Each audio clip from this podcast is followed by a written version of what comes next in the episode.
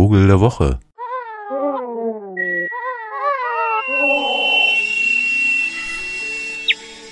Na ihr Vogelfreunde oder zukünftige Vogelfreunde vielleicht, in diesem vollkommen vertrockneten Sommer, in dem selbst Beziehungen eintrocknen können oder scharfe Kanten kriegen, in dem sei doch mal ein Lichtblick formuliert. Oder der Vogel der Woche kommt aus Russland. Denke ich mal. Gestern am Nachmittag fuhr ich an der Goethe-Stadt Bad Lauchstädt vorbei. Der hat da mal ein Theater mitgegründet, der Goethe. Und nach Halle zurück, wo der Vogel der Woche herkommt, im Übrigen.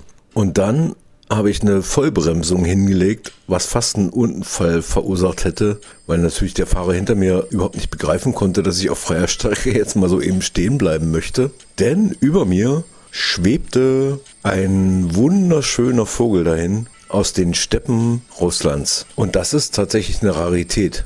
Die Rede ist vom grau-weiß mit wenig Schwarz an den Flügelspitzen versehenen Vogel, der eigentlich verwandt ist mit unseren Weihen, also hier Rohrweihe und Kornweihe und Wiesenweihe und so. Und heißt eben auch Steppenweihe. Sieht ganz grazil aus. Und was mich so besonders geflasht hat, war, dass als ich die jetzt gesehen habe, flog die so quasi gegen das Licht und die Sonne schien so durch die äh, durch das Gefieder und es war so fast durchlässig. Man hat nur die schwarzen Spitzen gesehen bevor ich sie dann sozusagen übers Feld torkeln sehen habe. Eine echt schöne Erscheinung. Und dann habe ich gedacht, das ist doch der, der Vogel, der passt doch einfach zu diesem Sommer wie nur was, der einfach nicht aufhört. der immer heißer wird und alles austrocknet. Die ganzen Seen austrocknet. Großartig. Also ein, äh, also besser könnte man das gar nicht äh, kreieren, finde ich. So ein Kindersommer, der einfach nicht aufhört.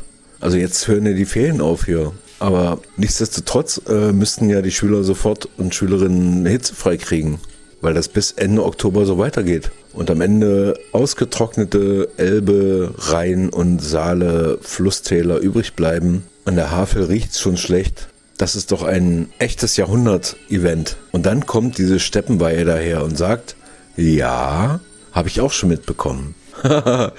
und ich komme schon mal rum. Ich, ich guck schon mal. Jetzt müsst ihr natürlich wissen, dass äh, rund um Halle sowieso Steppenlandschaft war vor 300 Jahren. Die ist ja nur, die guckt ja nur, ob das wieder geht. Alles. Und ich wünschte mir es sehr, weil sie sieht sehr schön aus.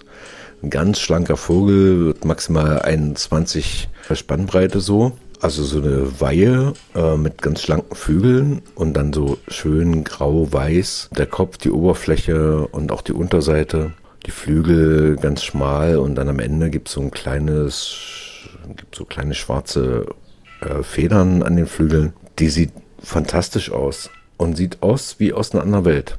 Also ist sie ja auch. Aber die Frage ist, ob es nicht unsere Welt ist demnächst.